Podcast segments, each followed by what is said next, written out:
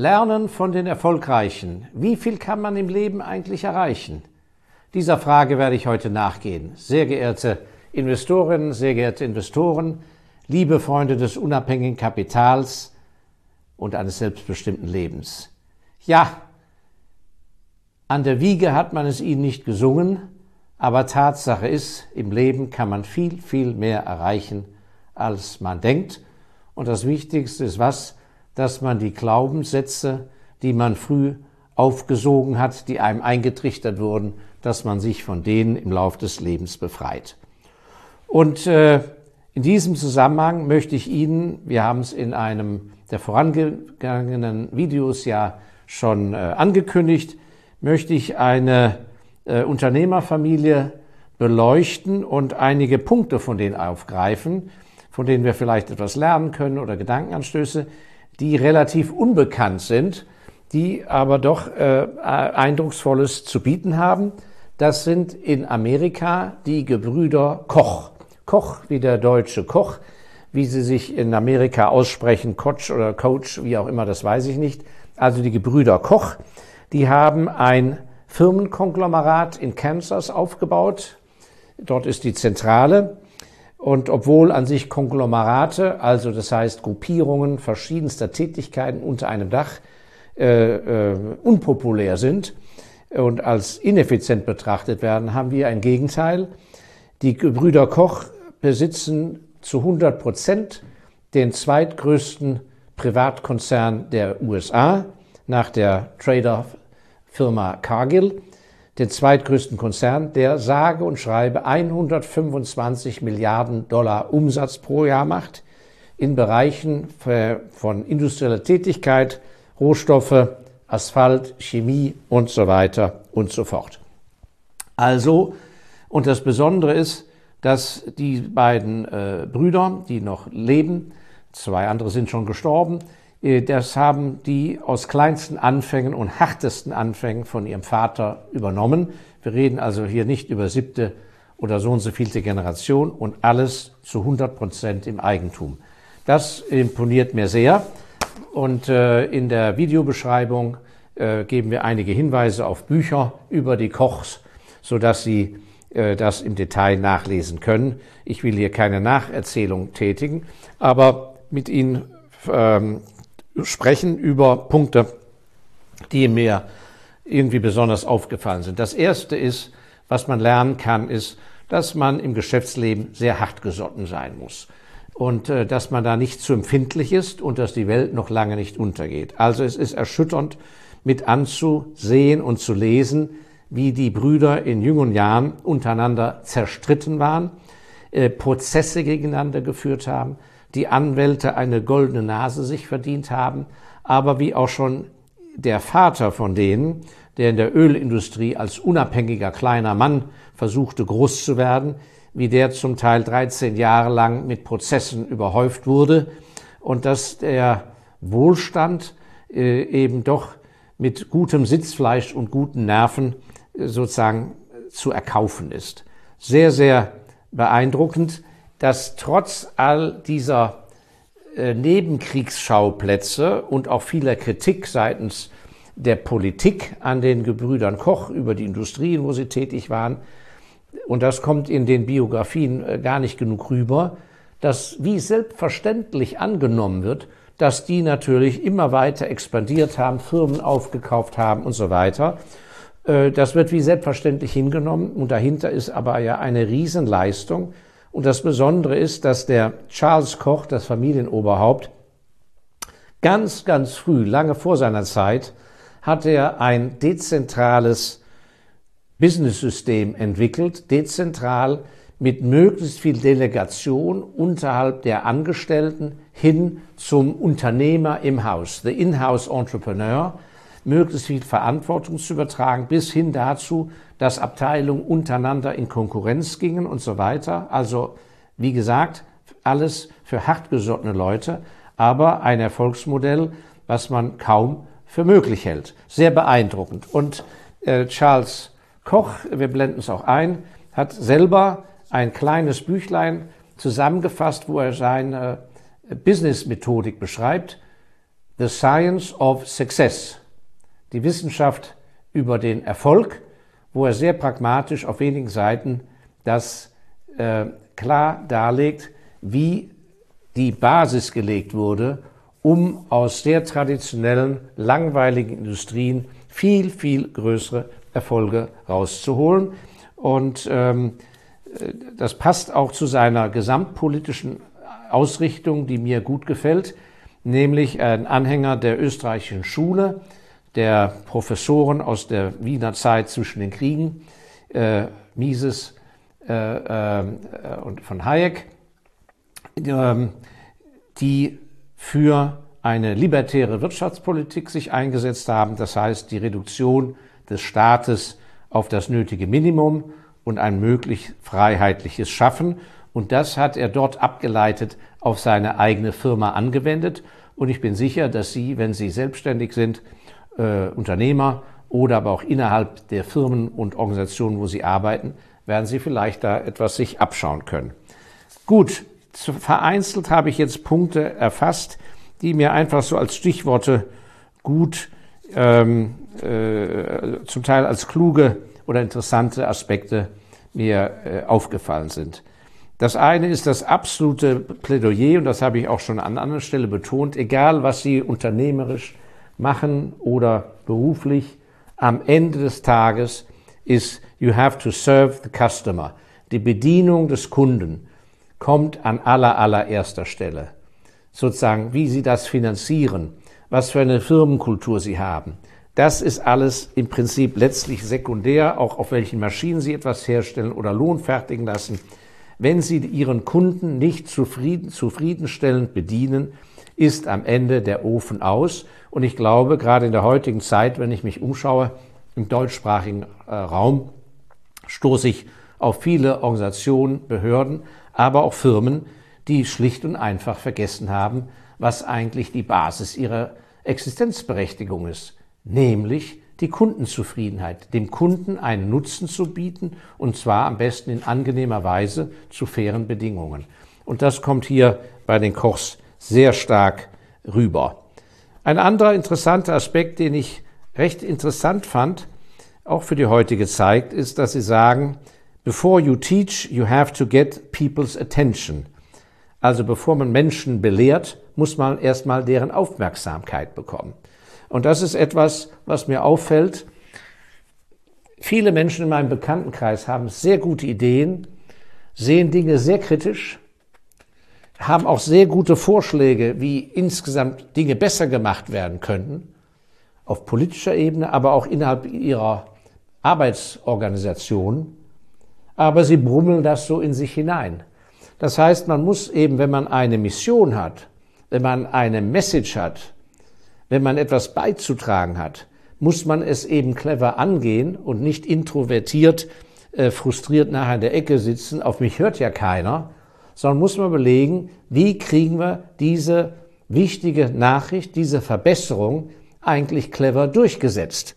Und ähm, diese, dieses Maß an Geländegängigkeit und Cleverness, das vermisse ich an vielen Stellen. Ja, ein ganz wichtiger Punkt, der wird sicher viele von Ihnen äh, zu Hause betreffen, die sie äh, private Beteiligungen haben an Unternehmen, Firmen oder bei solchen Firmen arbeiten. Und das ist sehr interessant. Wie viel schütten denn in den Anfangsjahren zumindest, als es noch veröffentlicht wurde, die Gebrüder Koch von ihren Unternehmensgewinnen aus für ihre private Zwecke? Und das zu einer Zeit, als die Firmenumsätze noch klein waren. Ja, gerade mal sechs Prozent von den Gewinnen der Firmen wurden ausgeschüttet.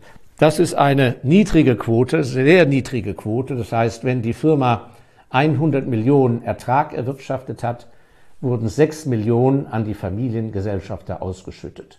Bei börsennotierten Unternehmen haben wir in der Regel so als Untergrenze 25 Prozent, die ausgeschüttet werden. Bei der Mehrheit würde ich sagen 50 Prozent und in extremen Fällen 75 Prozent. Das hängt davon ab, wie viel eine Firma Kapital braucht zum Reinvestieren. Es gibt natürlich noch extremere Fälle, was die Ausschüttungspolitik angeht, in puncto Wachstum, Vermögensaufbau. Da empfehle ich Ihnen die Ausschüttungsquote null und äh, vielleicht unter uns das äh, äh, schöne Beispiel sitzt leibhaftig hier vor Ihnen. Ich habe in 25 Jahren noch nie etwas ausgeschüttet, sondern immer nach Zahlung der Steuern in der Firma tesoriert. Also das nur mal als kleine Anregung, wenn Sie an einem langfristigen, vielleicht auch dynastischen Vermögensaufbau interessiert sind, ist das durchaus eine Alternative. Fest steht jedenfalls, und das wäre etwas, was Sie an allen Ecken und Enden beobachten können, dass wenn Sie wirklich eine hundertprozentige Unabhängigkeit erreichen wollen, also vor allem keinen massiven Schuldenaufbau und so weiter und so fort, und immer Kapital genug haben, dann verbietet sich eine hohe Ausschüttungspolitik. Und das ist etwas leider, was bei vielen privaten Gesellschaften nicht mehr der Fall ist, weil eben ab einer gewissen Generation oder Einstellung oder Altersphase eine egoistische Haltung überwiegt. Da kommt nicht mehr die Firma, nicht mehr das Vermögen als erstes, sondern das individuelle Privatbedürfnis. Ich will mir jetzt auch was leisten. Und äh, das ist natürlich etwas, was auf Dauer die Firma in die Abhängigkeit von jemand anderen führt oder am Ende in den Niedergang des privaten Unternehmertums, einfach weil man kapitalmäßig den Laden ausgeräubert hat. Denn darauf weist dann der Charles Koch auch hin, und das ist sehr interessant, das hängt damit zusammen, und zwar sagt er, dass eine Firma, die es verabsäumt, wachstumsorientiert zu bleiben, die nicht innovativ ausgerichtet ist und mit Haut und Knochen versucht, wirklich äh, äh, eine, eine Dynamik zu entwickeln der Firma. Diese Firma wird auf Dauer nicht in der Lage sein, Top-Talent für die Firma zu gewinnen und damit ist die Firma auf Dauer in langer Sicht erledigt. Vielfach wird ja unterschieden bei der Börse zwischen Growth-Aktien und Value-Aktien sodass der Eindruck entsteht, eine Value-Aktie, eine Firma, die rein mit tiefem Wert, dass die sozusagen wie ein Elefant äh, im, im Sumpf da steht und sich kaum nach vorne bewegen muss, einfach weil sie so imposant ist und jährlich Gewinne ausschüttet und einen wunderbaren Markteinteil hat. Und da hat der Charles Koch recht, das ist auf Dauer das Verderben, da wird auf Dauer der Rückwärtsgang eingeschaltet. Und wir sehen das ja auch an der Börse, ich möchte keine Namen nennen, wo wir wirklich ganz tolle Firmen haben mit nach wie vor ordentlichen Mitarbeitern, die aber letzten Endes von dem Eingemachten der Vergangenheit leben. Die letzte Innovation liegt 20 Jahre zurück und irgendwie haben sich alle gemütlich eingerichtet. Der Aufsichtsrat ist happy, der Vorstand wird hoch bezahlt und es gibt ja eine viel zu hohe Ausschüttung an Dividende oder Privatausschüttung und alle sind zufrieden.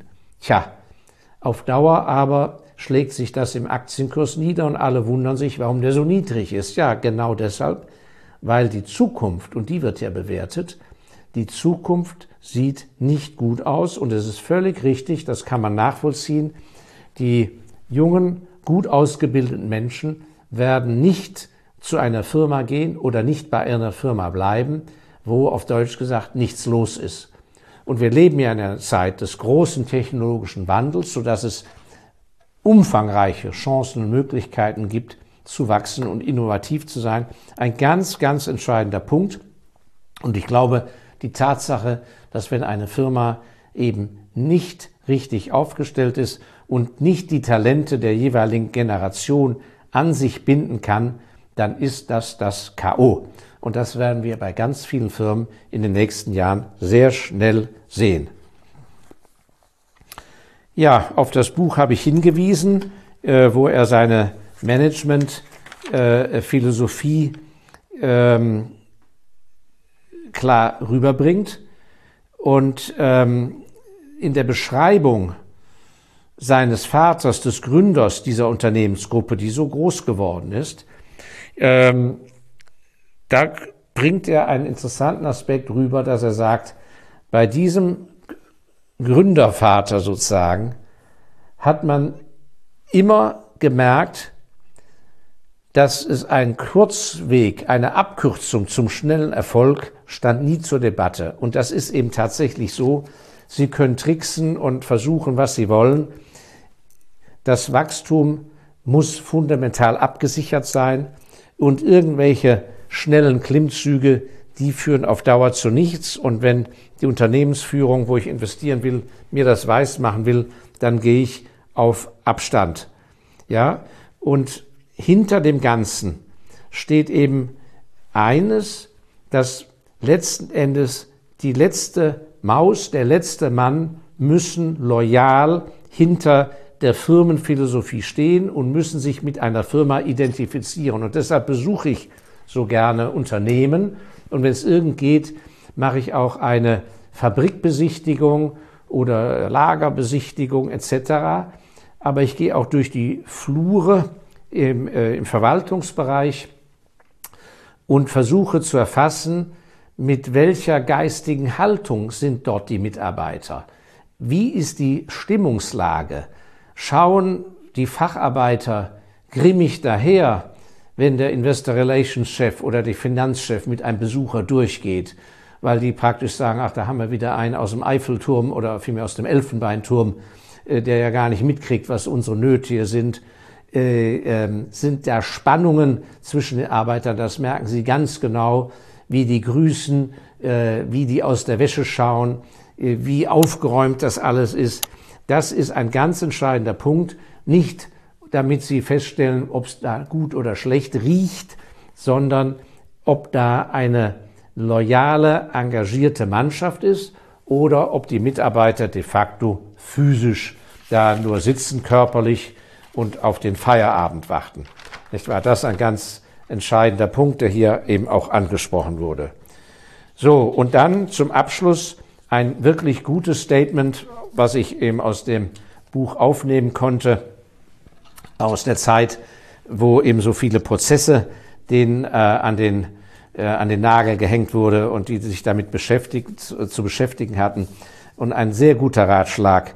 Und der ist auf Englisch, ich übersetze ihn dann, Never piss off a billionaire. Ja, auf Deutsch vornehm ausgedrückt, leg dich nicht mit einem Milliardär an. Also, das heißt, wenn es zu Schwierigkeiten kommt, wenn Sie in Verhandlungen sind, schätzen Sie mal genau ab, wer Ihnen da gegenüber sitzt. Und da geht es oft nicht so sehr darum, wer Recht hat oder wer klüger ist oder schneller ist, sondern Sie müssen realistisch einschätzen, wie stark bin ich selber mit meiner Verhandlungsposition. Und selbst wenn da ein Dummkopf Ihnen gegenüber sitzt, wenn der aber durch seine schiere Finanzmacht und deshalb als Beispiel ein Milliardär gegenüber sitzt, der kann letzten Endes machen, was er will, denn der kann Prozesse länger aushalten als Sie und der hat viel größere Machtmittel. Und das hatten wir neulich einmal in einem Video angesprochen, wo ein äh, Kommentar aus Ihrem Kreis gesagt hatte, ja, warum ist die Firma XY mit ihrer Innovation in der Medizintechnik nicht längst erfolgreicher? Wieso tun die sich so schwer, Umsätze zu machen? Und da hat jemand aus unserem Kreis, der in dieser Branche tätig ist, klar gesagt, ja, der tritt ja auch gegen einen Gorilla an oder zwei Gorillas. Das sind eben Weltunternehmen mit Milliardenumsatz, die seit 30 Jahren in der Branche sind und die schauen ja nicht einfach tatenlos zu, dass irgendein kleiner Zwerg aus Aachen daherkommt und ihn angeblich das Weltgeschäft wegfressen will. So ein Gorilla, der haut dann eben auch mal auf die Pauke. Also mit diesem schönen Abschluss, never piss off a billionaire, seien Sie auf der Hut, seien Sie aber zuversichtlich und vielleicht beschäftigen Sie sich mal äh, per äh, Lektüre mit diesen unbekannten Kochbrüdern, mit 125 Milliarden Dollar Umsatz. Vielleicht ist es ja auch ein Ansporn für Sie, dass Sie einen weiteren Horizont anzielen sollten. Ja, in diesem Sinne, mit dem Blick aufs Unternehmertum, sind Sie so freundlich, teilen Sie wie immer unser Video mit Gleichgesinnten, abonnieren Sie unseren Kanal, Sie helfen uns damit. Ich danke Ihnen sehr und freue mich auf nächsten Freitag. Bleiben Sie gesund, Ihr Markus Elsässer.